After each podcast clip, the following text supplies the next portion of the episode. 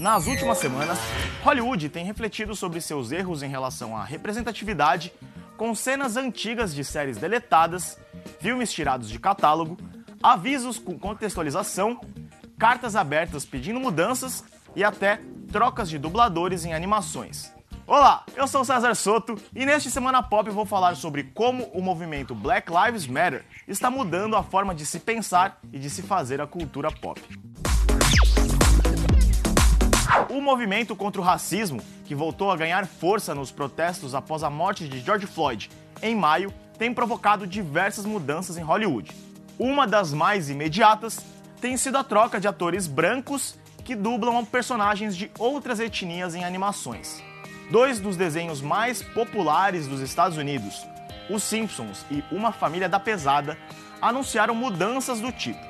Primeiro, os produtores dos Simpsons, que por anos foi criticado por ter Hank Azaria dublando o indiano Apu, prometeram que nenhum ator branco faria mais a voz de algum personagem de outra etnia.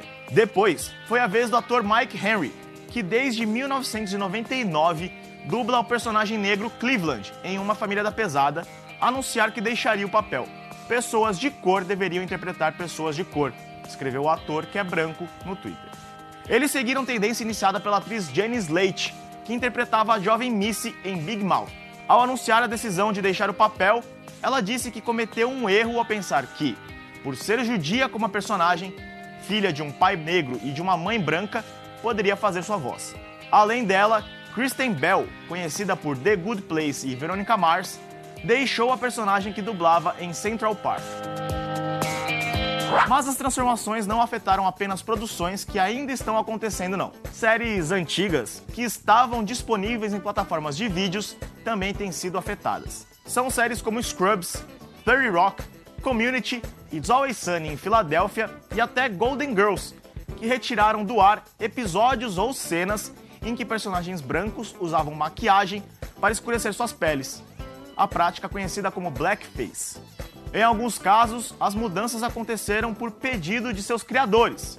Tina Fey, por exemplo, protagonista e criadora de 30 Rock, pediu desculpas pela dor causada pelos episódios. Ela escreveu que, de agora em diante, nenhuma criança que ama comédia precisa dar de cara com essas imagens e ser atingida por sua feiura.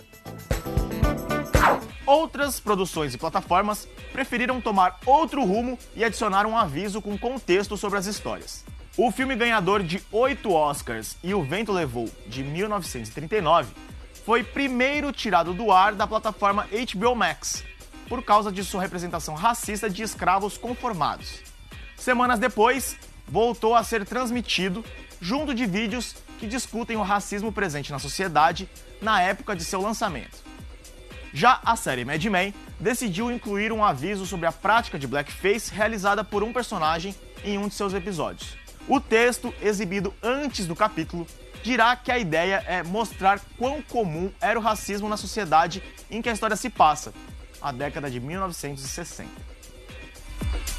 O movimento também tem agido por transformações no cinema e na TV atrás das câmeras, com a ajuda de membros da indústria. Uma carta aberta assinada por mais de 300 atores e executivos pedia que Hollywood se afastasse de narrativas que exaltassem a polícia e de conteúdos contra negros. Além disso, eles pediam também que Hollywood investisse em suas carreiras.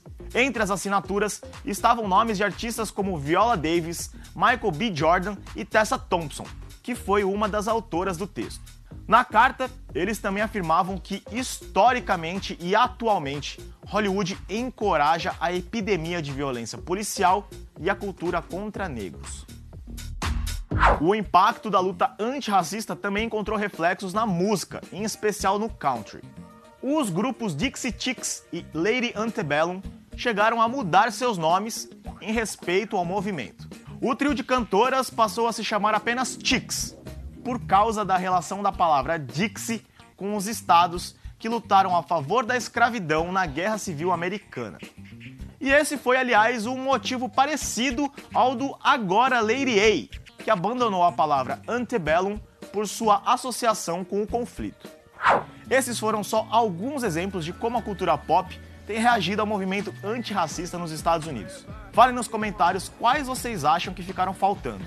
E se você está me ouvindo em podcast, Não esquece de assinar aí para não perder nenhum Semana Pop. Até a próxima!